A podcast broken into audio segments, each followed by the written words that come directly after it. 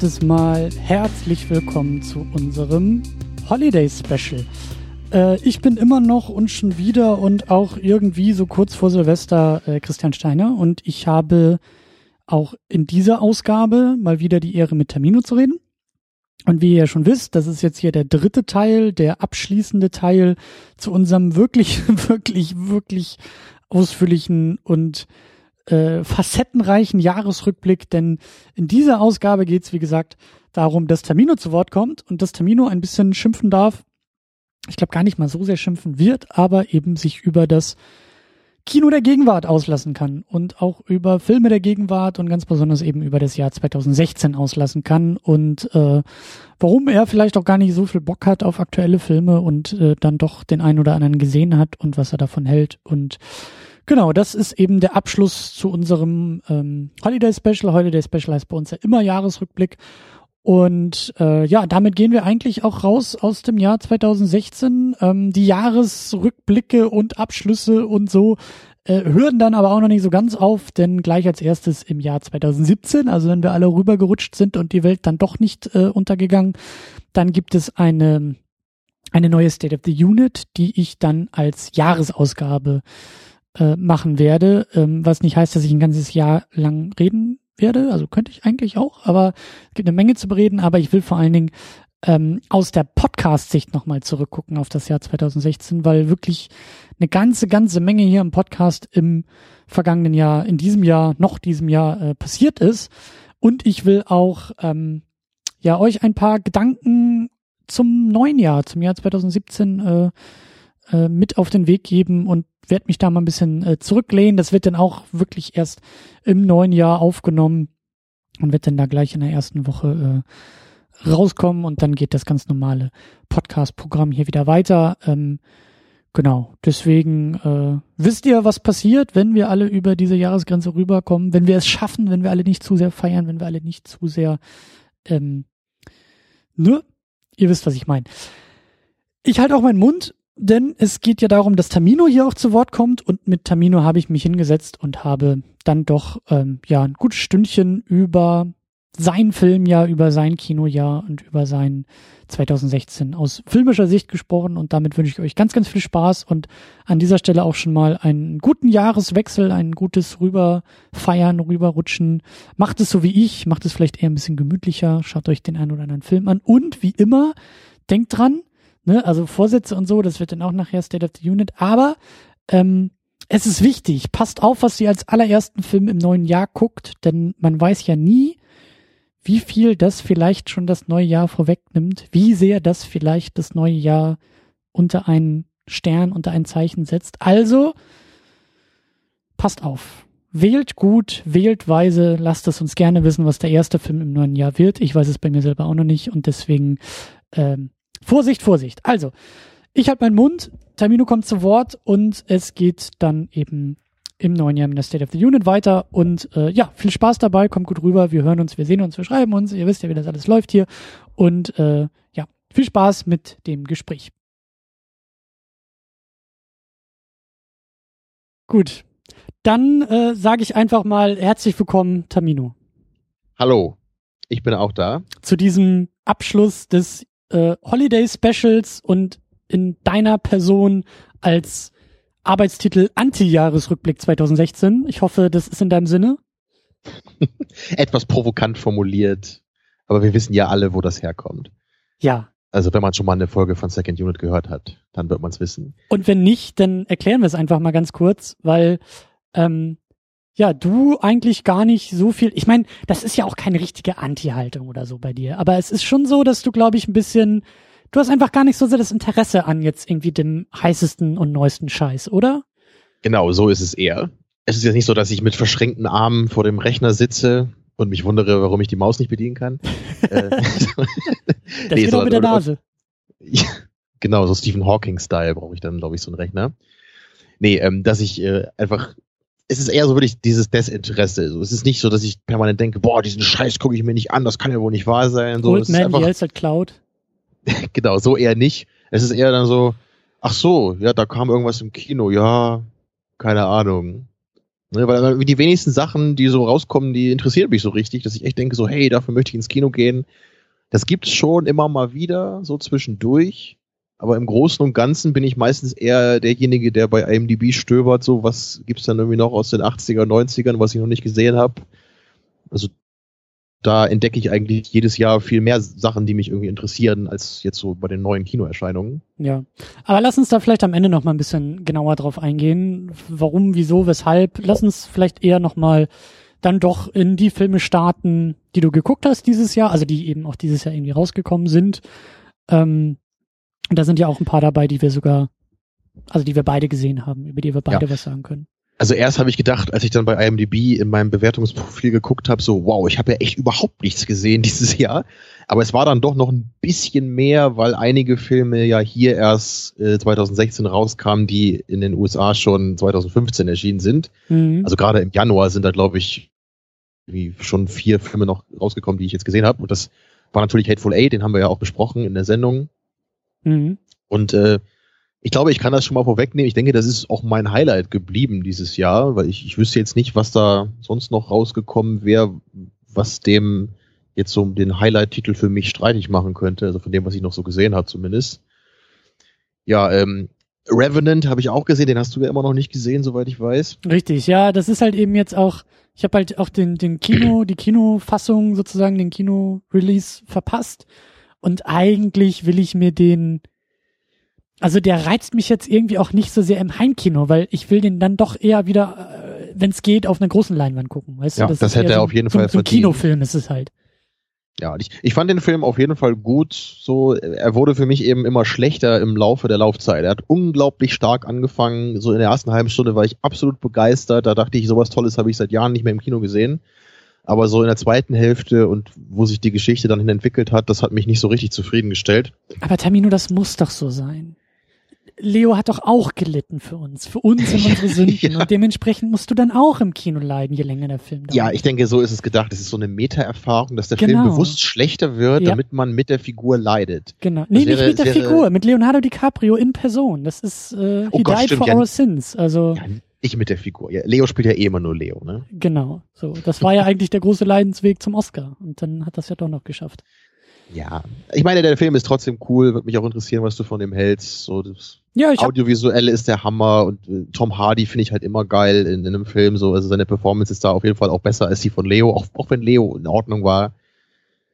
Aber war das denn so, als jemand, der noch nicht gesehen hat und sich jetzt auch eher um diese, um diesen Diskurs lustig macht, um diesen Film, ähnlich wie damals bei, ähm, na, wie hieß er noch hier, ähm, Linklater, da sein zwölf Jahre Film.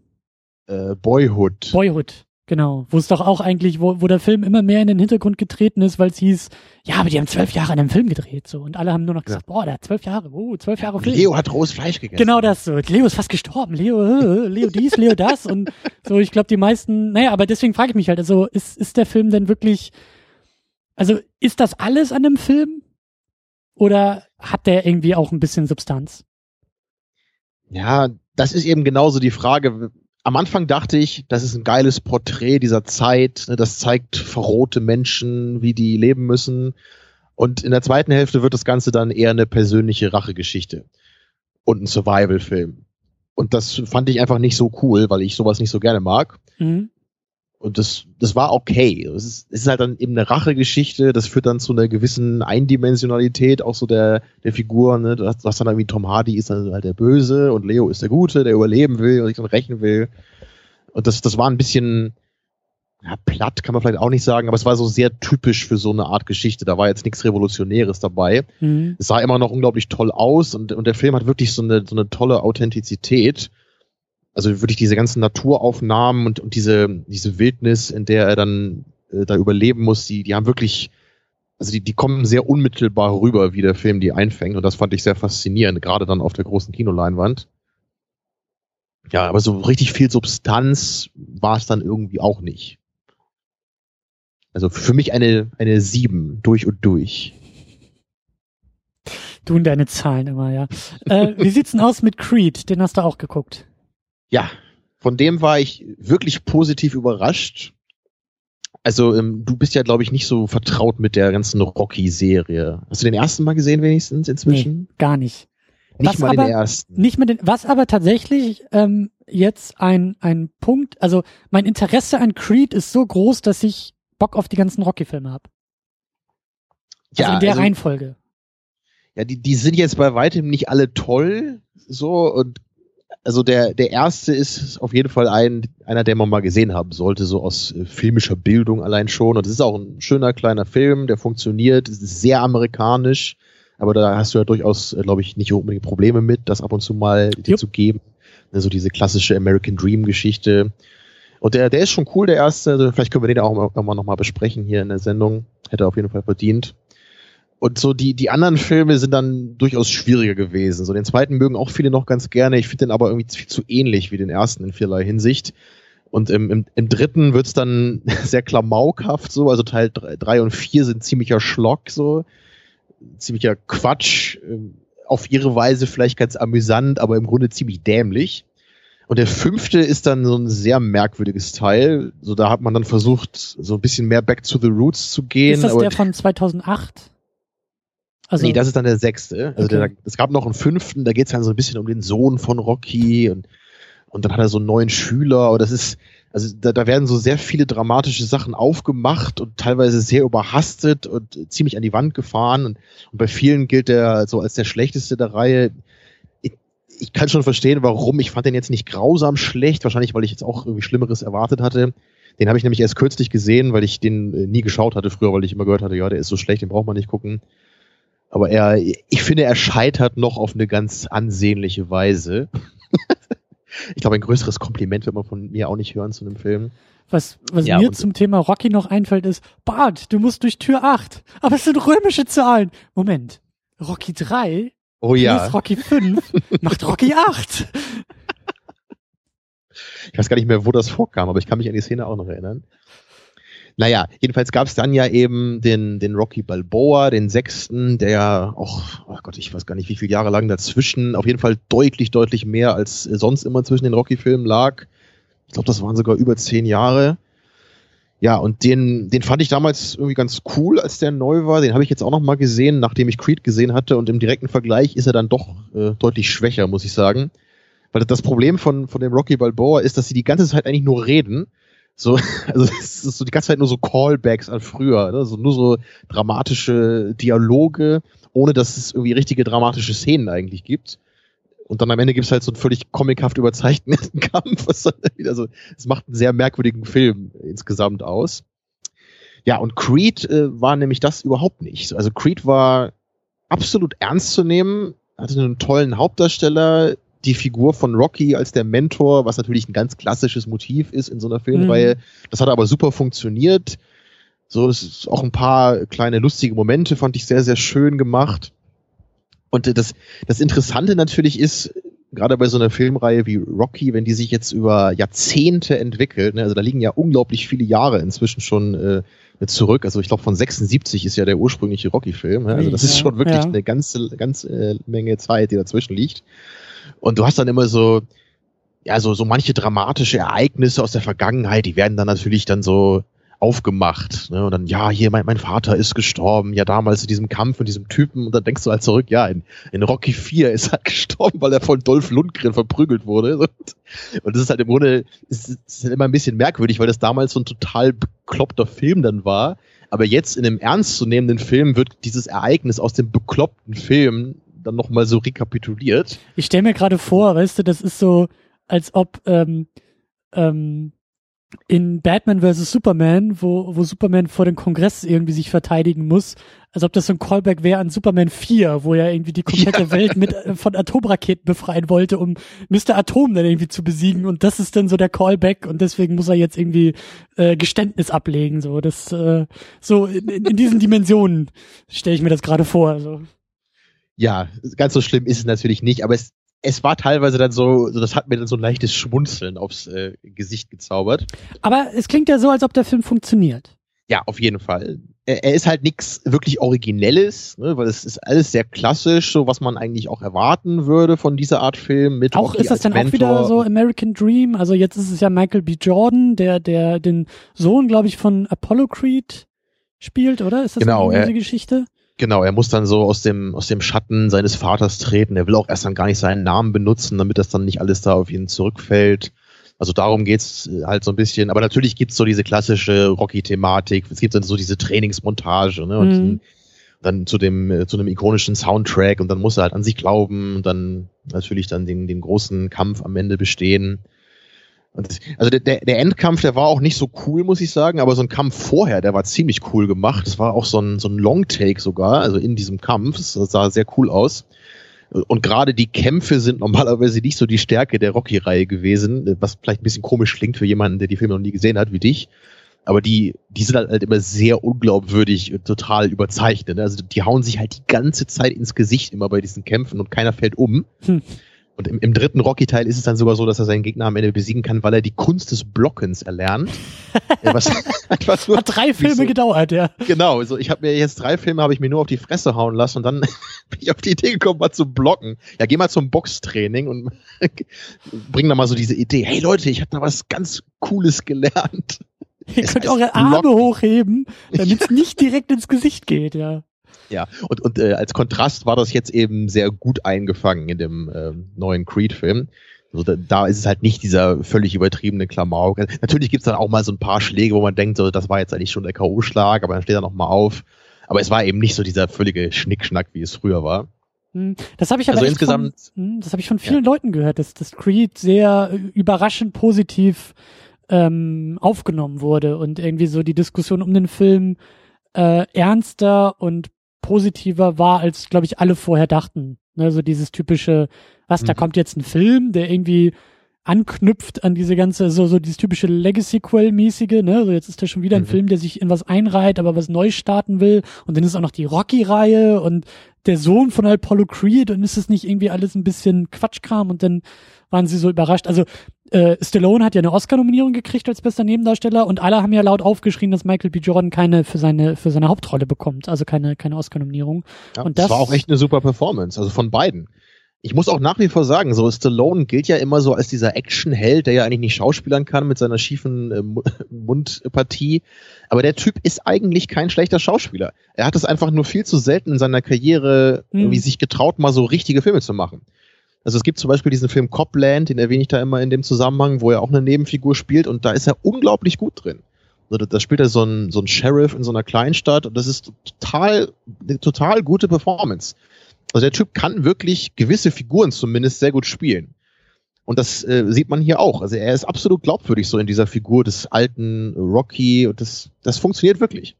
Also auch innerhalb der Rocky-Reihe, da gab es dann auch mal Filme, wo dann auch durch das Skript, wo es einfach dann so äh, beknackt wurde, dass auch seine Performance äh, ins, Lächerliche gedriftet ist. Ja, aber im Großen und Ganzen, also Stallone, das ist kein Schwarzenegger-Typ. So der, das ist wirklich ein Schauspieler. Hey, Schwarzenegger auch, also naja, egal. Ähm, Creed, ja, klingt gut. Ja, also, will den kann ich nur empfehlen. Aufholen. Und es ist auf jeden Fall wirklich, also seit dem Erstling ist das ganz klar die, die beste Fortsetzung. Da braucht man gar nicht drüber diskutieren. Also das Mhm. würde ich so klar sagen wollen. Dann haben wir beide The Big Short gesehen. Ja, ich habe den auch erst vor ein paar Monaten gesehen. Hast, du- hast du den schon gesehen, als er rauskam? Nee, ich habe den auch irgendwie dann im Heimkino, Heimkino nachgeholt. Also irgendwie im, im Frühjahr habe ich den dann, glaube ich, bei iTunes geguckt. Äh, der ist jetzt Ja. auch auf Netflix, da habe ich ihn auch noch mal neulich zumindest noch mal reingeguckt. Ähm, Der hatte mich gleich schon interessiert, als ich den Trailer gesehen hatte. Und zwar gar nicht so sehr wegen der Thematik, sondern einfach wegen der Darsteller. Ja. Ne, weil Steve Carell, Ja. Ryan Gosling, Christian Bale, ne, das, das sind alles Leute, die ich gerne mag und die ich für sehr gute Schauspieler halte. Und die haben mir Absolut. auch alle super gefallen in dem Film. So, das, das muss ich echt sagen. Das waren alles klasse Performances. Ähm, insgesamt äh, fand ich den Film allerdings nur so im guten Mittelfeld angesiedelt. Ich weiß nicht, wie, wie du das gesehen hast. War das für dich so ein richtiger Hit oder? Ach, äh, ich weiß nicht. Ich fand ihn ein bisschen anstrengend. Das ist irgendwie so äh, mein mein Fazit. Also äh, anstrengend aufgrund der Formalitäten. Also ich fand irgendwie dieses äh, einerseits finde ich, finde ich es bewundernswert, wie sie mit diesem überaus trockenen Thema äh, Bankenkrise und Finanzkrise. Genau, mit, mit, mit Margot Robbie in der Badewanne, ne? Ja, aber das finde ich halt irgendwie auf der anderen Seite auch wieder anstrengend. So dieses rein, rausspringen, vierte Wand durchbrechen, das irgendwie künstlich aufjazzen und Ryan Gosling, der dann irgendwie die, die, das Intro sozusagen erzählt und dann aber später erst wieder dazukommt und das finde ich halt irgendwie, ich weiß das nicht. Hatte mich, das hatte mich ein bisschen an Wolf of Wall Street erinnert, teilweise, so von dem, von dem Feeling, so von dem Tempo und den, den Figuren, so vom Ton. Ja, ich fand's halt einfach ein bisschen, also ich verstehe, warum und wieso und sowas alles, aber ich, ich weiß halt einfach nicht, ob es mir dann schlussendlich auch so gut gefallen hat, dass der Film so ein bisschen fordernd ist aufgrund seiner, seiner Struktur. So, du kannst dich, finde ich, schlecht zurücklehnen und sagen, so jetzt gucke ich mir mal richtig schön an, wie Steve Carell hier mal einen abledert und wie Christian Bale in dieser Rolle aufgeht und was Ryan Gosling da rausholt, weil ich ständig irgendwie so hin und her geworfen werde. Und dann ja, ist es gibt ja auch total viele Figuren, ja auch noch einige Nebencharaktere und es ist wird ja dauernd hin und her gesprungen. Ja, stimmt, ja. Und ich, ich war im Großen und Ganzen auch ein bisschen ähm, verwirrt oder verwundert, so dass der Film am Anfang ja eigentlich eher so das Thema verhandelt, hatte ich zumindest das Gefühl, und am Ende ja dann ein bisschen mehr auch so zu den Figuren kommt oder gerade zu der Figur von Steve Carell, die dann ja auch echt so, so, so moralisch dann noch ein bisschen beleuchtet wird. Und das hat für mich nicht so ganz funktioniert, so weil die Figuren an sich vorher nicht genug Raum hatten, fand ich, dafür, Mhm. dass man jetzt dann am Ende da mit ihnen dann noch ein bisschen mehr machen wollte. Also so ganz hat das für mich alles nicht funktioniert. So, ich fand den Film schon irgendwie gut, ich habe mich jetzt auch nie gelangweilt oder so. Ich, ich war jetzt auch nie so äh, genervt, weil es so anstrengend war, den zu gucken. Es, es war ein forderndes Filmerlebnis, das stimmt, aber es war irgendwie ganz nett. So durch die. Schauspieler hat es mir sehr gefallen. Und außerdem, der, der Soundtrack war natürlich der Hammer. Weil, ähm, also endlich mal ein paar Metal-Songs in einem Film zu haben, ist natürlich mal großartig. Wo, wo ein, ein Song sogar von Mastodon gespielt wurde, einer meiner Lieblingsbands, was Christian Bales Figur da immer bei sich im Büro hört. Also das ist auf jeden Fall auch mein, mein neuer Lebenstraum. Ich möchte irgendwo in einem Büro leben, den ganzen Tag Metal hören und durch meine Finanzskills dann meinen Lebensunterhalt verdienen können. tja, Bis Auch- aufs Metal hören bin ich aber ziemlich weit davon entfernt. tja. Ja, ich finde, ich finde den auch, also der ist auf jeden Fall nicht schlecht und und ähm, ich glaube, mir hätte irgendwie auch eine eine exaktere Trennung einfach besser gefallen. Also eine, eine wirklich, gib mir eine trockene Doku dazu, die sich nur an Fakten orientiert und das irgendwie so so realitätsgetreu wie möglich aufarbeitet oder geh noch mehr ins Absurde und mach es maximal unterhaltsam. Aber so diese Mischung fand ich ein bisschen komisch und ein bisschen Ja. anstrengend. ja, oder eben eine, eine wirkliche Charaktergeschichte, Ja. die das Thema nur äh, so als Setting benutzt und dann ein bisschen guckt, so, ne, was sind das denn wirklich für Figuren? Und gerade so mit, mit dieser Figur von Steve Carell, wenn das ja schon gemacht wurde, so mit seinen, ne, am Anfang ist er ja auch einer dieser Typen, wie die anderen auch, aber irgendwie immer mehr merkt er dann so, was machen wir hier eigentlich? Das kann doch nicht sein und so. Also das hätte man ja auch so als richtiges Drama erzählen können. Ja, aber es Ja. war irgendwie alles so ein bisschen am Ende. Und so, solche Filme finde ich immer ein bisschen schwierig. Ja, Dito. Dito. Wie sieht's aus mit Room? Also nicht The Room, sondern nur Room? Ja, The Room hätte auch mal wieder ein Re-Release verdient. Absolut. Den würde ich auch gerne mal im Kino sehen, ja. Aber das Absolut. ist wahrscheinlich im deutschsprachigen Raum schwierig. Ja, aber der, der äh, kleine Room ohne den Artikel, ja, der war äh, ungewöhnlich. Der ist ja auch sehr gut angekommen, glaube ich, ne? zumindest bei den Kritikern, was ich immer so gehört habe. Hm, auch so ein Oscar-Ding. Ja, und das, das ist ein, wirklich ein sehr interessanter Film, eben mit einer ganz anderen Ausgangsposition, als man das sonst so kennt. Und der war auch nicht schlecht, aber irgendwie habe ich immer das Gefühl gehabt, dass das nicht so ganz mein Ding ist. Ich wusste gar nicht so genau, woran das liegt. Also vielleicht liegt es daran, dass ich ja generell nicht so der Freund bin, so wenn du so Kinderdarsteller jetzt so eine Hauptrolle hast oder in einer der Hauptrollen, obwohl das jetzt auch nicht schlecht gespielt war. So, es ist, ich habe da immer nur so so ein bisschen meine Probleme mit. Ja und ja, ich kann da jetzt eigentlich auch sch- schwer ins Detail gehen, ohne da viel zu spoilern, denke ich. Also im Großen und Ganzen ist es ein, ein guter Film. So, ich, ich würde da gar nicht viel kritisieren wollen. Es ist einfach nur was, was mich persönlich nicht so hundertprozentig angesprochen hat. Aber es ist ein gutes Drama mit, mit einer ungewöhnlichen Prämisse. Und Hast auch, du den dann auch im Kino geguckt oder auch irgendwie im Heimkino? Nee, den habe ich mit meiner Mutter gesehen, weil sie den hatte und auch sehr gerne mochte. Mhm.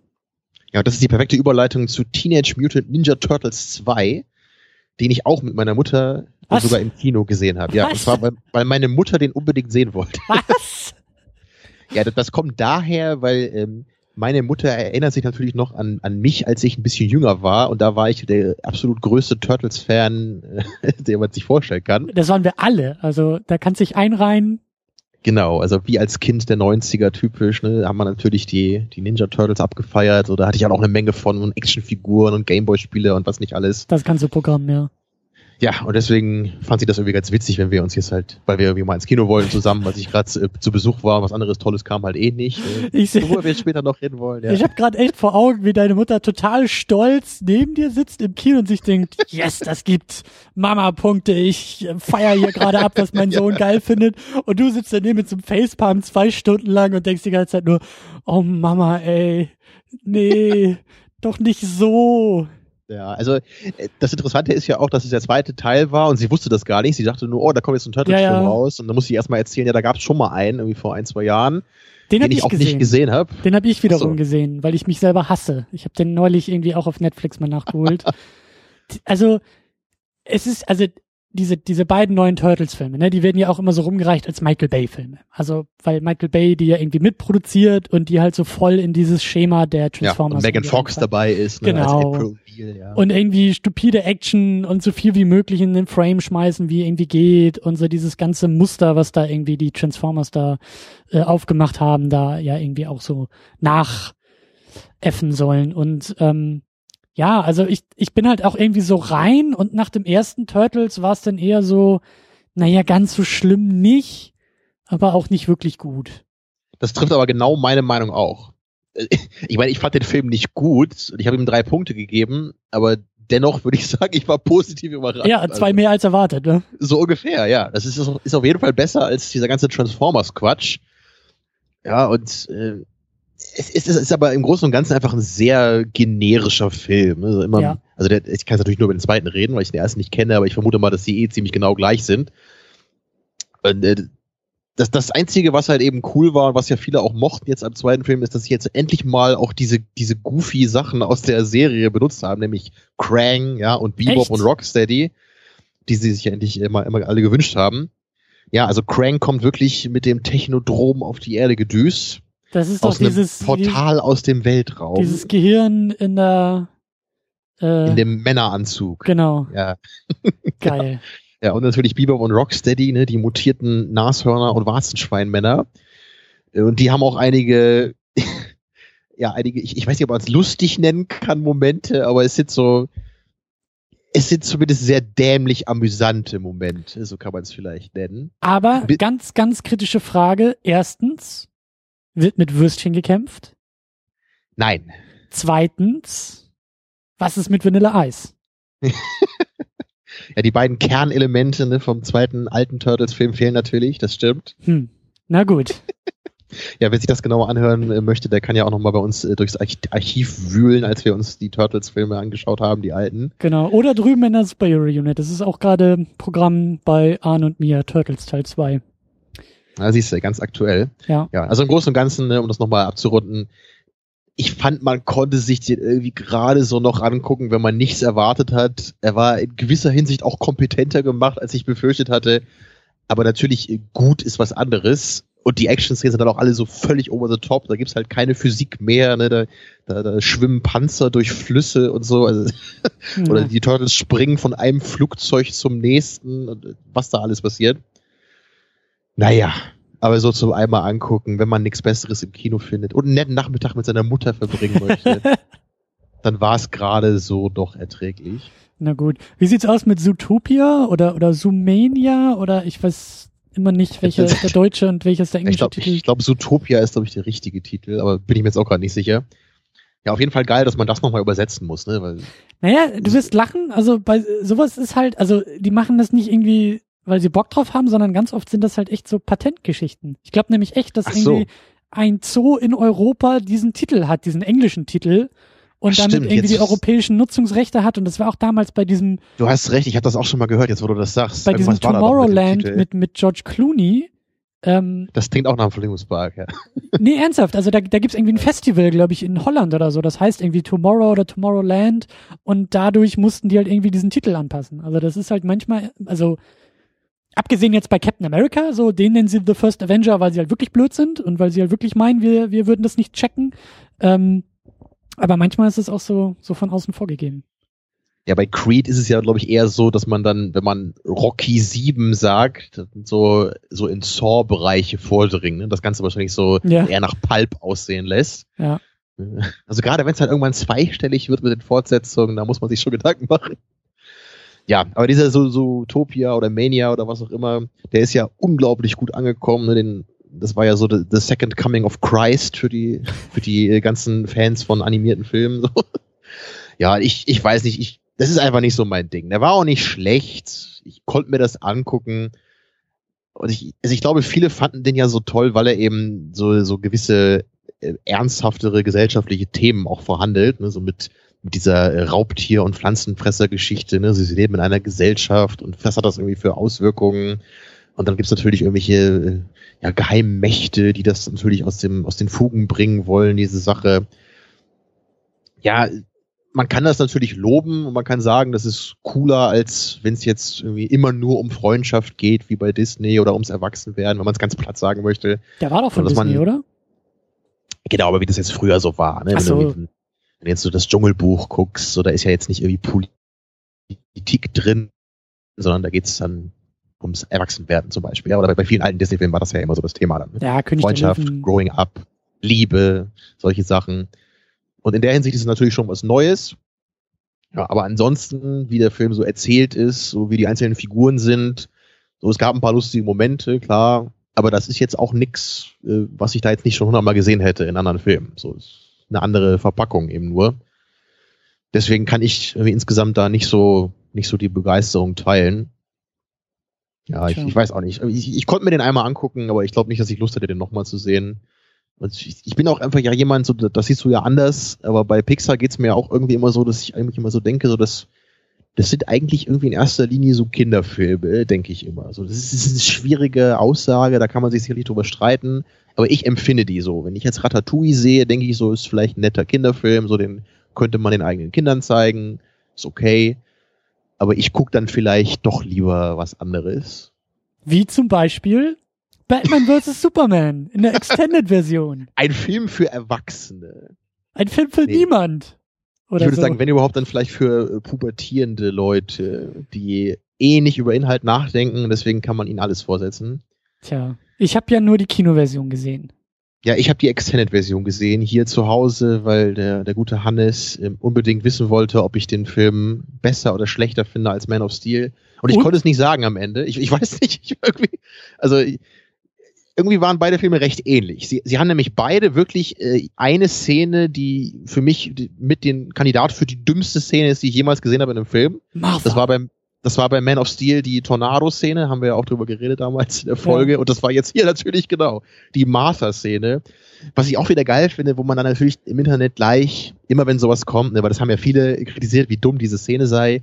Und da gibt es gleich natürlich andere Leute, die da meinen, ah, das ist so eine tolle Szene und ihr versteht das alles nur nicht und wie, wie toll da wie die Figuren gemirrored werden, was man alles drin sehen kann. Also, nein. nein, Freunde.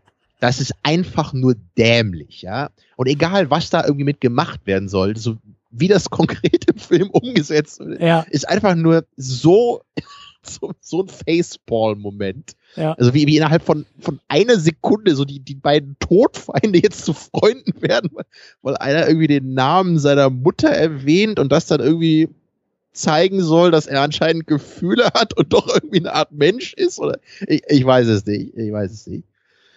Naja. Also, aber, aber also der, der ganze Film ist ich habe ja sogar diese Extended-Version gesehen, wo man ja anscheinend noch eher verstehen kann und ein bisschen mehr, was da eigentlich passiert. Aber auch, was will Lex Luthor eigentlich? Das habe ich auch nicht ganz begriffen. Lex Luthor ist eigentlich der Joker. Also ich habe irgendwo auch mal, äh, ne, wie das so ist im Internet, da wird ja alles irgendwann mindestens einmal behauptet. Aber ich glaube, dass Zack Snyder sogar ursprünglich den Joker als Bösewicht haben wollte, aber nicht gekriegt hat. Und so fühlt sich für mich Lex Luthor an. Der ist geschrieben wie der Joker. Der ist einfach nur, der ist ein Psychopath, weißt du, der ist irgendwie, der, der, ne, so, so äh, Dark Knight-mäßig, der will die Welt einfach nur brennen sehen. Das ist so ein, so ein Agent des Chaos. Und das ist aber eigentlich nicht Lex Luthor, wie man ihn kennt oder wie es irgendwie Sinn ergibt. Ja, so. erstmal das, ne, aber gleichzeitig macht das andere ja auch nicht so richtig Sinn. Also ich habe halt eigentlich gedacht, dass er am Anfang äh, einfach meinte so, hey, äh, diese, dieses äh, überirdische Wesen Superman äh, stellt halt irgendwie eine Gefahr dar für unsere geordnete Welt und deswegen müsste die irgendwie mhm. bekämpft werden. Also es wurde ja auch nicht so richtig entwickelt, aber so schien es mir zu sein. Aber als er dann am Ende eben so einen super Höhlentroll kreiert, der dann irgendwie die ganze Stadt in Schutt und Asche legt. Äh, ach nee, nicht die Stadt. Äh, it's on an island and it's uninhabited. Yep. Wie war das? das ist auch, das ist so geil, ne? dieses Jahr. Also bei Man of Steel, da haben doch alle immer gesagt, dass Superman zu viele Leute umbringt. Lass uns doch jetzt das Ganze mal auf so einer Insel stattfinden. Lass uns doch auch mal jemanden sagen lassen, this island oder this area is uninhabited. Ja. oh Mann. Ja. Und dann das Ende. Ja, dann stirbt Superman mit diesem Kryptonium-Speer, wird beerdigt. Aber natürlich ist er doch nicht tot. Ey. Also es ist bei so dem Film, bei dem Film weiß ich noch, ähm, also wir haben ja, ich habe eine Sendung mit, mit Patrick auch dazu gemacht. Ähm, ich weiß, dass ich ein bisschen positiv überrascht war, aber es lag auch eher daran, dass meine Erwartungen absolut am Boden waren durch Man of Steel und ich irgendwie dachte, hm, Mensch, Zack Snyder hat mal wieder Zeitlupen für sich entdeckt. Eigentlich eine Sache, die ich in Man of Steel erwartet habe und ne, so sein sein Kameramann hat er wieder, der der da ein bisschen mehr leistet als bei Man of Steel. Ähm, und ich war eigentlich echt, also nach dem Kinobesuch und eigentlich immer noch. Ich bin total sauer, dass Snyder diesen eigentlich, naja, in den Comics war es auch ein großer PR-Stunt, aber durchaus für die Geschichte der Figur wichtigen Moment, nämlich dass Superman stirbt, dass er den komplett verheizt hat. Also das wird jetzt die nächsten, weiß ich nicht, 20 Jahre oder so werden wir das nicht mehr im Kino sehen und dann halt in so einer total belanglos, stümperhaften, schlecht umgesetzten Version. Das ja, und fünf Minuten wieder lebt er wieder so ungefähr. Oder wird zumindest angedeutet, dass er noch lebt. Ja, und das also überhaupt kein Gewicht mehr. Also der, kill der Punkt, off und da ist er wieder. Der Punkt ist eben auch in den Comics war vor allen Dingen bei den bei diesem bei diesem äh, Superman stirbt war eigentlich die größere oder die bessere Erzählung dann direkt danach. Also es gibt halt so äh, das Ding in mehr oder weniger drei Akten, also Superman The Death of Superman, äh, Funeral for a Friend, wo eigentlich das komplette DC-Universum zusammenkommt und Superman begräbt und so diese ganze Trauerstimmung und auch so die Helden hinterfragen sich und hinterfragen ihre Möglichkeiten und manche hören auch auf, weil sie sagen, äh, wir haben da keinen Bock mehr drauf und so. All diese Konsequenzen, die das Ding erst so richtig gut gemacht haben, die können hier in dem in dem sechsten Universum gar nicht ausgetreten werden, weißt du? Das ist einfach viel zu früh eingesetzt worden, um diese Konsequenzen äh, sinnvoll und ähnlich wie in den Comics halt wirklich mit Tiefe und Schwere darzustellen. Und das hat mich halt auch geärgert. So, das wird jetzt komplett verheizt. Und wie du sagst, schon gleich in dem Film die Andeutung so übrigens, ne? Und die haben, glaube ich, auch schon Bilder getwittert, irgendwie von einem schwarzen Anzug. Das war dann auch so das Ding, als Superman dann zurückkam. Und das ist halt so. Äh, nee, einfach nee, lass es. Nee, hab ich keinen Bock drauf. Ja, also abschließend dann nochmal zu der Frage, äh, ist die Man of Steel jetzt besser oder nicht? Also ich, ich weiß halt immerhin noch, so bei Man of Steel im Kino äh, konnte ich auf eine sehr stumpfsinnige Weise mich an diesem dämlichen Geprügel irgendwie erfreuen. So inzwischen habe ich da halt auch nicht mehr so Bock drauf und ich müsste mir das jetzt auch nicht nochmal angucken. Aber ich weiß immerhin noch, dass ich das einigermaßen unterhaltsam fand. So gerade im Kino dann. Mhm. Aber jetzt äh, bei ich weiß nicht, bei Batman wie Superman, das, das ist ja wirklich, das Ding ist so lang. Ja gut, ich kenne natürlich jetzt die längere Version auch. Und es wird so viel drei, geredet. Ne? Drei Stunden, so viel, oder? Ich glaube schon, ja. Aber es gibt so viele Szenen, die in irgendwelchen Räumen spielen, wo ja. Leute sich unterhalten und es gibt natürlich auch ein paar Action-Szenen, aber so im Großen und Ganzen so, es ist eigentlich ja ein sehr trockener Film. So. Ja. Und wenn man dann inhaltlich eigentlich gar nicht so richtig versteht, was das alles soll, dann ist das schon eine recht, das ist irgendwie eine recht dröge Filmerfahrung. Also so war es hier für mich. Ich habe eher gedacht, so, was soll das? Für wen ist das? Äh, irgendwie ist der Film überhaupt fertig? So, so hat sich das für mich angefühlt. Und Man of Steel war einfach nur so stumpfsinniger Schwachsinn, der hinten und vorne keinen Sinn ergibt. Ja. Ja, da, da kann man sich jetzt aussuchen, was man besser findet von beiden. Tja. Schwer zu sagen. Pest oder Cholera? Genau. So, zwei Filme habe ich noch, der Vollständigkeit halber, da will ich jetzt auch nicht so viel noch zu sagen. Einmal äh, das Tagebuch der Anne Frank habe ich auch mit meiner Mutter gesehen im Kino. Äh, da hätte ich sonst wahrscheinlich auch nicht von gehört. Ähm, das einzig äh, Witzige ist vielleicht, äh, dass ich vorher nicht wusste, wer Anne Frank ist. Und äh, das ist natürlich, äh, da ich auch mal Geschichte studiert habe, wahrscheinlich ein bisschen peinlich. Klär mich gerne auf. Also ich weiß auch gar nicht, äh, ob ich weiß, wer Anne Frank ist. Na siehst du, dann sind wir, sind wir zwei Idioten. Also ich wurde bis jetzt immer ausgelacht, als ich das Leuten erzählt habe und wahrscheinlich zu Recht. So, ich, ich dachte immer an, an Anne Will, aber ich glaube, das ist eine andere. ja, Tammy, das kann sogar ich ja. dir sagen. Das ist also nicht, ich, ich, ja, ich ja. glaube, ich habe den Namen auch schon mal gehört gehabt früher, aber ich wusste halt nicht genau, wer das irgendwie war. Ne? Also zwar ist es ja so ein, so ein Mädchen gewesen, die in den Niederlanden so, also ihre Familie wurde von den Nazis verfolgt und deswegen haben die sich dann halt über mehrere Jahre, ähm, glaube ich, auf so einem Dachboden versteckt und sie hat dann eben als äh, ja, elfjähriges Mädchen oder so da Tagebuch drüber geführt und das dann halt irgendwann aufgetaucht. Mhm. Ja, und das wurde dann eben verfilmt. Und, ähm, also ich, ich weiß nicht, meine Mutter fand den Film ganz okay, aber für mich war der ein bisschen merkwürdig, weil das ähm, also da, da haben dann halt so mehrere Personen, also ihre Familie und noch ein paar andere Leute haben dann eben in diesem kleinen Mikrokosmos auf diesem Dachboden da über sehr lange Zeit eben zusammengelebt. Und das, äh, das wurde nur so sehr fragmentarisch dargestellt. Und ich habe das als jemand, der das Tagebuch eben nicht gelesen hat, habe ich das gar nicht so richtig verstanden, was mhm. teilweise so die Beziehungen der einzelnen Figuren waren, gerade eben äh, zwischen Anne Frank und ihrer Mutter. Das war eigentlich sehr wichtig, aber kam auch immer nur so hier und da mal mal durch. Und meine Mutter meinte dann im Nachhinein auch, dass das, dass das alles äh, so mit, mit Vorwissen aus dem Tagebuch eigentlich so angereichert ist. Also wenn man das nicht gelesen hat, ist es schwer, glaube ich, genau zu verstehen, was da so passiert, so zwischen den Figuren. Den Eindruck hatte ich zum Beispiel damals, also damals, ich habe irgendwie vor einem Jahr oder vor zwei Jahren habe ich erst äh, Bader-Meinhof-Komplex gesehen und ging mir genauso. Also auf mich wirkte der Film so wie, ähm, also das Bader-Meinhof-Komplex sozusagen ähm, voraussetzt, dass du entweder diese Zeit miterlebt hast oder akribisch irgendwie jeden Zeitungsartikel äh, gelesen hast, weil der ja. ganz oft in so Einstellungen gearbeitet hat, also Bildeinstellungen, wo ich mir dann dachte, ah, okay, das war bestimmt damals irgendwie in den Zeitungen total berühmtes Bild und das rekreieren sie jetzt gerade hier im Film, aber ich als jemand, genau, der halt in den 60ern ja, ne? nicht auf dieser Welt war, weiß gar nicht, was das jetzt soll. Also filmisch macht das irgendwie überhaupt keinen Sinn jetzt dieser Moment. Und äh, ja, da, da, war da war es ja auch so, dass sie, glaube ich, diese eine Schießerei dann so ganz genau nachgestellt genau. haben. Aber gleichzeitig hast du da eben 50 Figuren und du verstehst überhaupt nicht, was die alle wollen und was das für Leute sind. Genau, genau. Und du hast genau. dann nur ganz formal eben so die einzelnen ja, Sachen, die wirklich passiert sind. Und ich fand den Film nicht schlecht, aber äh, ich musste da auch so, so beim Schauen, musste ich versuchen, das so umzustellen, was ich aus dem Film ziehen möchte. Ja, finde ich halt auch immer schwierig bei so historischen Sachen. Also die müssen sozusagen ja eigentlich beide Seiten des Publikums bedienen können, oder? Also die Leute, die alles kennen. Ja, denke ich eigentlich auch. Und die Leute, die gar nichts kennen. So. Ja, und, und bei dem Film hier waren auch viele so Voice-Over-Geschichten dabei, die dann auch so wörtlich aus dem Tagebuch übernommen wurden, wie ich gehört habe. Ja, aber im Großen und Ganzen hat mich das Ganze nicht so richtig zufriedengestellt. Genau aus dem Punkt, wie du sagtest. Ich hatte irgendwie das Gefühl, ich kann das nicht so richtig verstehen, wenn ich das Tagebuch nicht gelesen habe und nicht genau verstehe, was das alles so für Leute sind und wie die alle so drauf sind da untereinander. Deswegen war es im Großen und Ganzen eher so meh. So mhm. nicht wirklich schlecht, aber auch nicht wirklich gut. Also die, die reale Geschichte ist eigentlich spannender als jetzt die konkrete Umsetzung in diesem Film. Mhm. Ist auch ziemlich fies, weil ich glaube auch, ich glaube, bis auf den Vater sind auch alle gestorben von, also sie selber und ihre Familie in Konzentrationslagern. Also das ist eigentlich äh, ziemlich, ziemlich krass so, weil die, die wurden, glaube ich, ganz kurz äh, vor Ende des Zweiten Weltkriegs dann noch von der, äh, also von dieser äh, niederländischen S, war das SS-Abteilung, das weiß ich nicht, wahrscheinlich nicht, aber das zumindest von den niederländischen Nazis wurden die dann irgendwie noch entdeckt ne, und ganz am Ende dann noch so in so ein KZ gebracht und da aufgebracht. Also sehr tragisch das Ganze. Naja, aber rein filmisch gesehen nicht so das, das Gelbe vom Ei.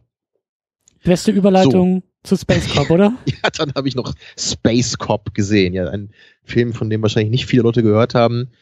Ja, und zwar äh, Red Letter Media haben wir ja öfter schon erwähnt, ne, die Leute, die für die tollen Star Wars Reviews verantwortlich sind, die wir ja auch mal besprochen haben hier in einer Sondersendung. Was war das denn noch? Das war das irgendwie Jubiläum, glaube ich, oder? Fünf, 50. Sendung oder so? Irgend so ein Jubiläum war das, ja. Da haben wir, haben wir mal eine Sendung über die Reviews gemacht. Die Reviews reviewed. ja. Ja, und über diese Red Letter Media Jungs, die du mir auch mal gezeigt hast vor vielen Jahren. Ja. Ja, äh, von denen habe ich jetzt äh, schon ein paar Filme gesehen die immer so ganz lustig und nett sind. Also das sind, das sind halt wirklich äh, B-Movies im klassischen Sinn, oder? Also die ja, Dinger sehen doch immer aus wie komplett selbst gemacht mit irgendwie 3,50 Euro auf dem Konto und Genau, das, das sind, das sind Amateurfilme, ja. ne? Das sind Amateurfilme mit ein paar Schauspielern vielleicht und ein bisschen Budget. Aber natürlich kann man das jetzt nicht vergleichen mit äh, den anderen Filmen, die wir hier besprochen haben. Ja, und das ist einfach ein Ding, man muss eben deren speziellen Humor mögen der in den Reviews durchkam oder in, äh, in deren Sendung Half in the Bag, wo die ja immer Filme besprechen. So wenn man eben die einzelnen Jungs da mag und deren äh, Humor, dann funktioniert der Film, glaube ich, bis zu einem gewissen Punkt. Dennoch hat er halt einige Aspekte gehabt, die einfach ein bisschen zu lazy für mich waren und, und man, man sieht auch immer wieder so ein Humor in so, so einem Format wie einem Review ist einfach was anderes, als wenn man jetzt richtige Charaktere und sei es so ein, so ein Comedy-Film ist, es ist immer noch was anderes. Ne? Man, man mhm. kann diesen Humor nicht eins zu eins übertragen in so ein Filmformat und das äh, merkt man hier leider auch teilweise. Das, das, also was du mir auch schon vorher erzählt hattest, das klingt halt so, als ob ähm, auch so ein klassisches Comedy-Problem, so als ob eben, also Sketch-Comedy funktioniert manchmal in einem Rahmen von fünf Minuten, zehn Minuten perfekt. Und dann ist aber die Idee, das Ganze auf 90 Minuten mit einer Handlung aufzubauen und dann merkst du, das funktioniert nicht mit jedem Sketch. Nicht jede Sketchfigur, nicht jeder Sketch-Humor funktioniert in dieser Filmlänge. Manche schon, manche nicht. Genauso ist der Film nämlich insgesamt auch so. Manche einzelne Segmente sind sehr lustig und äh, gerade die Hauptfigur, ja, Space Cop von Rich Evans gespielt, ist einfach der absolute Hammer. so, also er wurde echt geboren, diese Rolle zu spielen. Das kann man nicht alles sagen ja, aber ein paar andere Performances äh, und ein paar Längen, die der Film so hat, die ziehen das Ganze dann leider ein bisschen runter. Also im Großen und Ganzen eigentlich nur eine Empfehlung für Leute, die Red Letter Media mögen, die den Humor mögen und äh, dann aus einer sehr wohlwollenden Fanperspektive, so wie ich, äh, sich das Ganze anschauen und dann ein bisschen genießen können zumindest. Tja. So, das war jetzt wirklich alles, was ich gesehen habe, was dieses Jahr rauskommt. Das ist wahrscheinlich relativ wenig für so für die, also im Vergleich zu anderen Leuten, denke ich mal. Also insgesamt habe ich nochmal geschaut, ich habe 200 Filme gesehen dieses Jahr. Jetzt nicht alles Sachen, die ich noch nicht kannte, aber also manche Sachen habe ich eben nochmal geschaut, die ich schon öfter gesehen habe, ja, mhm. und natürlich eben, was ich so entdeckt habe noch aus früheren Zeiten. Ja, und die, äh, was waren das jetzt hier, irgendwie zehn Filme oder was? Das sind die, die eben dieses Jahr rauskamen, die ich gesehen habe. Also so ungefähr einmal im Monat, wenn überhaupt, ist dann mal ein neuer dabei bei mir. Woran liegt das? Ja. Ja, ich, ich weiß auch nicht, ne? Was, was ist das? Bin ich, bin ich übersättigt von neuen Filmen? Also eine Frage, eine Frage, die, die, die mir da sofort einfällt, äh, ist Kino vielleicht das Thema? Also gehst du nicht oft ins Kino, gehst du nicht gern ins Kino und hast deshalb einfach nicht so viele neuen Filme gesehen? Also ich bin schon jemand, ich gehe gerne ins Kino, das schon, aber ich ich will das irgendwie als äh, was Besonderes behalten. Ich bin zum Beispiel nicht jemand, der gerne in eine Sneak Preview geht, was ja viele so als Hobby machen und dann gehen sie so jede Woche dahin, lassen sich überraschen, so ist ja okay, aber das ist überhaupt nicht mein Ding. Für mich ist es wirklich so, ich, ich finde das, das ist irgendwie was Besonderes für mich, so, so einen Film dann so mal zu sehen und dann will ich irgendwie auch, dass das einer ist, der mich in irgendeiner Weise zumindest auch wirklich interessiert. Und das ist dann nicht so dieses, ähm, ja, wie es jetzt bei Turtles war eigentlich. Das also jetzt gehen wir mal ins Kino, weil wir nichts anderes zu tun haben. Das war halt auch mit meiner Mutter, das ist dann noch was anderes. Ne? Aber wenn ich jetzt hier äh, alleine in Kiel bin, dann gehe ich irgendwie nicht äh, für, für jeden zweiten Film ins Kino, nur weil ich denke, so, das könnte ja mittelmäßig werden. Mhm. Also das ist wirklich sowas, so wenn Hateful Eight kommt, dann freue ich mich richtig drauf. So, da freue ich mich dann auch einen Monat lang auf den Kinobesuch. Ja, wenn man dann auch die O-Ton-Vorstellung erwischt, am besten noch in einem charmanten Kino hier, wo man auch gerne das Geld lässt. Mhm. So, dann, dann ist das irgendwie ein schönes Erlebnis. Ja. Ist es bei also dir denn auch das so? Das kann schon ein Grund sein. Ist es bei dir denn auch so, dass ähm, Kino für dich auch für eine gewisse Filmgröße äh, spricht? Also, dass du jetzt eben nicht für so einen Film wie, also jetzt als Beispiel, ähm, ich glaube, Room hast du gar nicht im Kino geguckt, oder? Nee, den hat also meine Room, gesehen und das, das ist auch einer, genau, den, den muss man meiner Meinung nach auch nicht unbedingt im Kino sehen. Also man könnte argumentieren, dass jeder Film besser ist im Kino, aber dennoch äh, würden ja sicherlich die allermeisten Leute auch sagen, es gibt einfach manche Filme, so gerade eben wie Jurassic Park, ne, so die, die wurden so fürs Kino geschaffen eigentlich. Mhm. Da, dafür sind die eigentlich da. So Kammerspiele, die, die muss man jetzt nicht im Kino sehen meistens. Also bin ich da zumindest drauf eingestellt. Und dann bin ich wahrscheinlich auch jemand, der dann lieber noch ein bisschen wartet und den Film dann lieber mal zu Hause guckt. Und Kino ist ja auch nicht billig, so das wird ja auch nicht billiger. Und ich bin jetzt halt auch nicht jemand, der äh, unendlich viel Geld hat für sowas. Mhm. Also da, da bin ich dann schon ein bisschen knauserig, wenn ich das dann mal ausgebe. Mhm.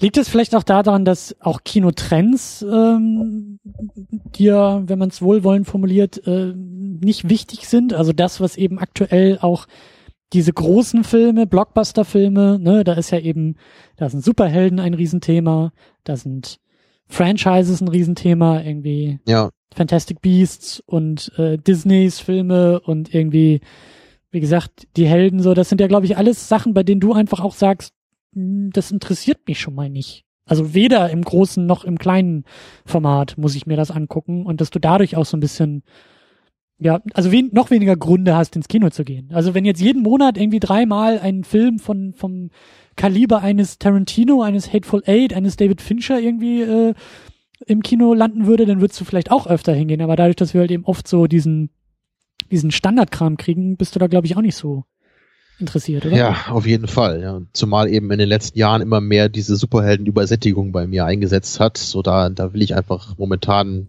eigentlich so gut wie gar nichts von sehen und also bestimmt nicht im Kino zumindest. Mhm. Ja, und, und ansonsten, genau wie du sagst, ich bin einfach kein Freund von Fortsetzungen und oder Remakes oder Reimaginations. Und das ist ja, was man da jetzt alles sieht, ne? irgendwie das Dschungelbuch kommt jetzt irgendwie als Live-Action-Film oder King Kong kommt wieder, die Mumie kriegt ein Remake, nächstes Jahr kommt ein neues Power Rangers Reboot.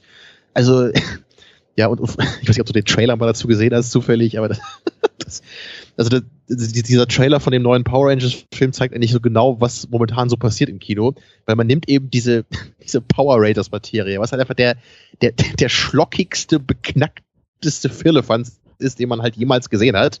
Und man zieht das jetzt auf als so einen ernsthaften Teenie Coming of Age Film. Ja, das ist so, also warum? Einfach nur, weil die Leute schon mal Power Rangers gehört haben. Ja. Ja, Ich- sonst wäre es halt äh, dieser, dieser Film, den du auch mal gesehen hast, hier, wo die Kiddies Superhelden äh, Kräfte bekommen. Hier, wie heißt der nochmal? Chronicle. Ja, genau, Chronicle. So, weißt du, das, das ist dann so sowas, äh, das, das kennt ja keiner. Das ist ja dann so eine Original Idea, das basiert ja auf nix. So, Ja, warum ja. soll man das gucken? Also wenn man das Power Rangers nennen würde und das Ganze ein bisschen umschreibt, dann würden das wahrscheinlich zehnmal so viele Leute gucken. So, egal, ob der Film besser oder schlechter ist. Ja. Und genau das gefällt mir einfach nicht. Das, das nervt mich einfach. Ich habe gerade auch mal spaßeshalber die Wikipedia aufgemacht mit dem Artikel zu den erfolgreichsten Filmen des Jahres, also äh, was Umsatz angeht. Also Oh Gott, ja, das weltweit hab ich- das hab ich-. Bei, bei Red Letter Media habe ich das auch schon gehört im Jahresrückblick. Ja, es ist, Und man muss dazu traurig. sagen, wir nehmen das jetzt ja so Anfang Dezember auf. Also Star Wars ist ja noch nicht draußen und Star Wars wird ja wahrscheinlich dann auch irgendwie noch in diese Liste wandern nachher. Aber wir haben echt, wir haben eins, zwei, drei, vier, fünf Superhelden in der Top Ten. Dann haben wir einmal den Fantastic Beasts, der da so langsam reinwandert. Und dann haben wir noch ein, zwei, drei animierte Filme und Dschungelbuch ist, glaube ich, auch schon fast ein animierter Film. Also da ist nichts anderes drin. Da ist kein, da fehlt sowas wie ein Fury Road, also so ein, so ein ästhetischer Action-Blockbuster. Da ist auch kein alberner Scheiß drin, wie eben Fast and the Furious oder so. Das ist schon irgendwie dieses Jahr sehr, sehr einseitig oder zweiseitig. Entweder Animationsfilm oder Superhelden. Tja, also diesen Fantastic Beast, den will ich mir schon noch mal angucken. So dafür reicht mein Interesse an Harry Potter aus. Aber das war jetzt auch wieder nix, wo ich dann dachte, so das wird mich bestimmt so umhauen, dass ich dafür ins Kino gehen muss. Hm. Das werde ich dann wahrscheinlich irgendwann mal gucken, wenn es sich anbietet. Das Einzige, was ich äh, ein bisschen schade fand, ist, dass ich Arrival jetzt nicht schauen konnte im Kino, weil der hier nicht im O-Ton lief. Und den wollte ich dann schon gerne äh, wirklich im Original auch schauen. Hm. Aber das ist was, äh, was mich auf jeden Fall noch interessiert dieses Jahr. Ich habe verschiedene Sachen gehört, von herausragend bis hin zu mittelmäßig. Aber so richtig scheiße finden den wohl wenige. Und da ich ja durchaus äh, an Science Fiction immer so interessiert bin, also auch wenn es jetzt eher so diese reduziertere Science Fiction wohl sein wird und nicht so was Aufwendiges, was ja sonst eher so mein Ding ist. Aber ähm, vielleicht ist es sowas wie Ex Machina, könnte ich mir vorstellen. So reduziert, aber inhaltlich äh, gehaltvoll. Hm. Das hoffe ich auf jeden Fall von Arrival und mal schauen, ob er das halten kann. Also ich habe schon gehört, soll ein bisschen kitschig sein teilweise. Darauf reagiere ich ja immer sehr allergisch. Aber ähm, Haben wir naja. auf jeden Fall auf der Liste für nächstes Jahr. den werden wir hoffentlich dann in der Sendung besprechen können, wenn ich ihn dann mal gesehen habe. Ja. Tja, also dann abschließend vielleicht nochmal von mir, also meine persönlichen Film-Highlights von 2016 waren im Grunde nicht die, die 2016 rauskamen. Ja. Also, ja, ich habe mir das auch nochmal angeguckt auf meiner Rating-Seite. Da kann man ja mal ganz schön sehen, was hat man denn so gesehen, was hat man denn hoch bewertet. Ja, die meisten Sachen, die ich ganz toll fand, das waren alles welche, die ich schon zigmal gesehen habe. Ja, und ähm, ansonsten zwei Neuentdeckungen von mir persönlich jetzt noch zum Abschluss. Das eine ist äh, Flickering Lights. Da hatte ich vorher noch gar nicht von gehört. Den habe ich jetzt kürzlich erst gesehen, weil ein Kumpel mir den gezeigt hat. Und zwar ist das von dem Macher von Adams Äpfel, von diesem Anders Thomas Jensen heißt er. Adams Äpfel hatten wir auch mal in der Sendung vor einiger Zeit. Und den fand ich damals ja auch sehr lustig, du glaube ich auch, ne? So Ja, durchaus. ja, Hitler hatte einen Vollbart, ne? Weißt du noch? Ja. ja, ja. ja, und also das war auf jeden Fall schon mal ein cooler Film. Und der Flickering Lights, den fand ich eigentlich in jeder Hinsicht noch mal eine Ecke stärker. Also das, das gibt, es gibt vier Filme von dem, von dem Regisseur, die alle eine ähnliche Crew auch haben bei den Darstellern. Und soweit ich äh, weiß bis jetzt, ich kenne jetzt halt nur zwei, äh, aber die haben auch alle einen ähnlichen Humor und so alle ähnliche, ähnlichen Aufbau so. Und Mats Mikkelsen ist, glaube ich, immer oder fast immer auch dabei. Ja, und also dieser Humor ist wirklich äh, was, das kennt man so nicht aus Hollywood. So dieser, dieser skandinavische Touch, so dass man einerseits so, so ganz schwarzhumorige Sachen hat, aber dann gleichzeitig auch wieder durchaus emotionale Szenen und dass das Ganze dabei nicht auseinanderfällt. Das ist eine sehr ähm, bemerkenswerte Leistung. Und das hat mich sehr, sehr beeindruckt, wirklich bei dem, bei dem Flickering Lights. Also wenn dir Adams Apple auch gefallen hat, dann schau den dir auf jeden Fall auch nochmal irgendwann an. Mhm. So, und dann mein persönliches ja Neuentdeckungsfilm-Highlight war Nymphomaniac, vor allem der erste Teil. So, den hast du auch gesehen, sagtest du, ne? Ja, ich habe den, ich habe nur den ersten geguckt. Ich habe den, glaube ich, letztes Jahr äh, so in dieser Weihnachts-Dezember-Zeit habe ich den, glaube ich, irgendwie auf Netflix geguckt und war dann aber, also das Ding ist ja schon, ich glaube, insgesamt vier Stunden lang, also zwei Filme, a zwei Stunden und irgendwie hatte ich nicht sofort den Drive, den zweiten hinterherzuschieben und dann habe ich den so ein bisschen aus den Augen verloren. Also dann war es irgendwie. Hast du denn den Director's Cut gesehen oder die normale boy. Version? Ähm, Also das kann man relativ leicht erkennen daran, dass es im Director's Cut explizite Sexszenen gibt. Das weiß ich nicht mehr. Also ich, Also dadurch, du- dass der auf Netflix musst, war, glaube ich nicht, dass es der nicht, ne? Director's Cut war. Ich glaube, den kriegst du wahrscheinlich Ja. irgendwie nur auf DVD dann. Denke ich auch. Also er hat ja auch so ein FSK 18 Ding. Ich weiß nicht, ob sowas auf Netflix läuft. Ja. Und das war wirklich der Grund, warum ich diesen Film auch so toll fand. Der zweite ist auch gut, aber den fand ich, da haben mich schon einige Sachen etwas gestört. Aber den ersten fand ich absolut großartig. Und ich kann jetzt eben natürlich nur für den Director's Cut sprechen, den ich gesehen habe. Und ich, ich habe wirklich selten eigentlich so ein, so ein cooles Psychogramm von so einer Figur gesehen, wie das in diesem Film dargestellt wurde. Also es hat, es hat mich wirklich sehr, sehr beeindruckt, dieser ganze Film. Und gerade diese expliziten Sexszenen, die sind halt nicht irgendwie so, wenn du jetzt ein Porno guckst, da, um dich daran zu erfreuen, an diesen Szenen, sondern Sehr es, ähm, diplomatisch ausgedrückt, ja. kann man natürlich auch, wenn man das möchte. Nee, aber das ist ja, es trägt ja was dazu bei. Ja. Also In dem Film geht es ja um eine Figur und deren Sexualität so. Und deswegen ist das einfach für mich absolut notwendig, das auch so zu zeigen. Das kam mir jetzt halt gar nicht irgendwie komisch vor, das deswegen Es- so zu sehen. ja, es ist war halt nicht billig. artistisch. Ja, es, es gehört eben dazu. Und, und das gerade, also es, es ist ja auch nicht einfach nur so eine Szene, so, so, so in einem normalen Film, so, ja, die haben jetzt eben Sex und danach geht der Film weiter. So, so darum geht's ja nicht. Also es ist normalerweise, ne? Aber hier geht es ja genau darum, wie hat diese Figur Geschlechtsverkehr mit anderen? Ne? Was heißt es für sie? Ja. Wie entwickelt sie sich innerhalb äh, ihrer eigenen Geschichte? Und deswegen ist es einfach gut, diese Sexszenen auch explizit zu zeigen, weil das, das erzeugt eben eine Wirkung und es, es bereichert diese Charakterstudie.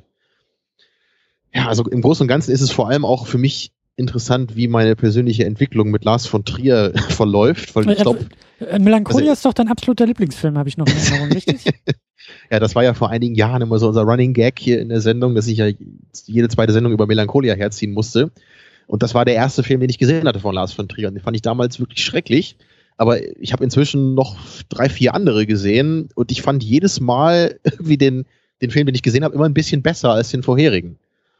Ja, und, das, und jetzt dann eben die letzten beiden, die ich gesehen habe, waren Antichrist und Nymphomaniac und die fand ich beide wirklich großartig. Also ist es auf jeden Fall bei mir irgendwann mal an der Zeit, dass ich wahrscheinlich nochmal ja, an den Anfang zurückgehen muss und Melancholia nochmal eine Chance geben muss. Oha. ja, vor allen Dingen entdeckst du die Dänen da gerade für dich, oder? Ja, irgendwie schon, ne? Skandinavische Filme scheinen mit mir was zu machen. Tja. Ja, aber wie war denn jetzt noch so deine, deine Einschätzung zu Nymphomaniac? Also du warst ja anscheinend nicht ganz so begeistert wie ich. Doch, doch. Also ich war schon begeistert. Es war einfach nur irgendwie, ähm, ich weiß nicht, also die Umstände haben irgendwie nicht gepasst, den, den zweiten sofort zu gucken. Also ich fand den eben auch, äh, ich war positiv überrascht, ich fand ihn eben auch nicht, nicht billig und auch nicht, ähm, also, weißt du, auch, auch, äh, das ist ja ein, ein sehr heikles Thema und ich dachte am Anfang, es geht ein bisschen mehr so um das Thema, also ich dachte, dass die Kontroverse kalkulierter war. Weißt du, was ich meine? Das ist so ein bisschen, dadurch ein bisschen billig wird. Ja, also Lars von Trier, der sowieso um seinen Status weiß und jetzt macht er hier einen Film und expliziter Sex und oh, und darf der gezeigt werden oder nicht und dann ist er so lang und dann macht er zwei Teile draus und ich hatte irgendwie den Eindruck, weißt du, ich habe mich da aus so einer aus so einer Außenperspektive genähert und dachte mir, okay, na, der muss jetzt auch erstmal halten, was er so verspricht. Und das hat er dann. Das hat er sehr, sehr gut. Aber er ist auch nicht so, ich fand den ersten jetzt auch nicht so mega leicht konsumierbar, weil das schon auch echt ziemlich düster und ziemlich deprimierend ist und, und, also so hatte ich den in Erinnerung.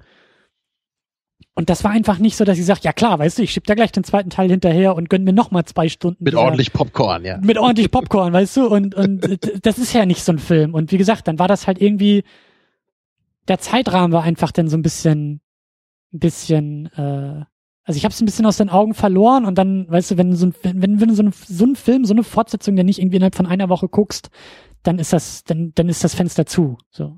Dann musst du wahrscheinlich eher nochmal beide gucken zusammen und dann in der Wahrscheinlich, genau, genau. Das ist dann, also das ist auch so eine Kopfsache, weißt du, dann, dann geht's halt auch los. Oh, ich weiß schon gar nicht mehr, was ist im ersten passiert. Hm. Und ich, auch dadurch, ne, so der Film ist jetzt nicht so, nicht Popcorn-Kino, was sofort einlädt und den dann nochmal zu gucken, um dann den zweiten Aha, einfach ein bisschen. Popcorn.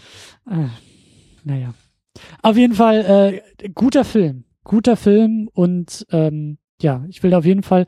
War das nicht sogar so? Hat er nicht auch Shia LeBeouf mitgespielt? Doch, stimmt, ja. er war doch irgendwie auch im ersten, glaube ich, schon dabei, ne? Ja, ja. Und er kann auch Schauspieler, wer hätte es gedacht? Ja, ja, ja, ja. Naja.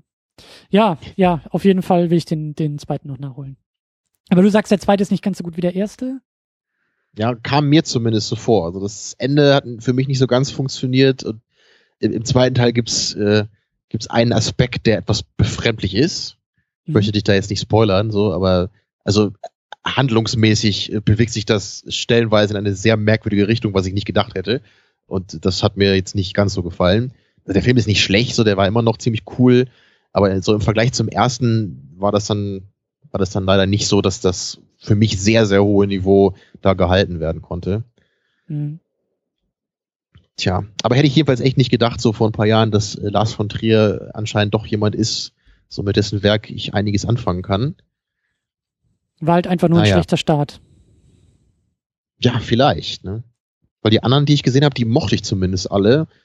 So, zumindest mittelmäßig fand ich die. Tja. So, also was, was können wir jetzt festhalten? Hier war das jetzt so der Anti-Jahresrückblick.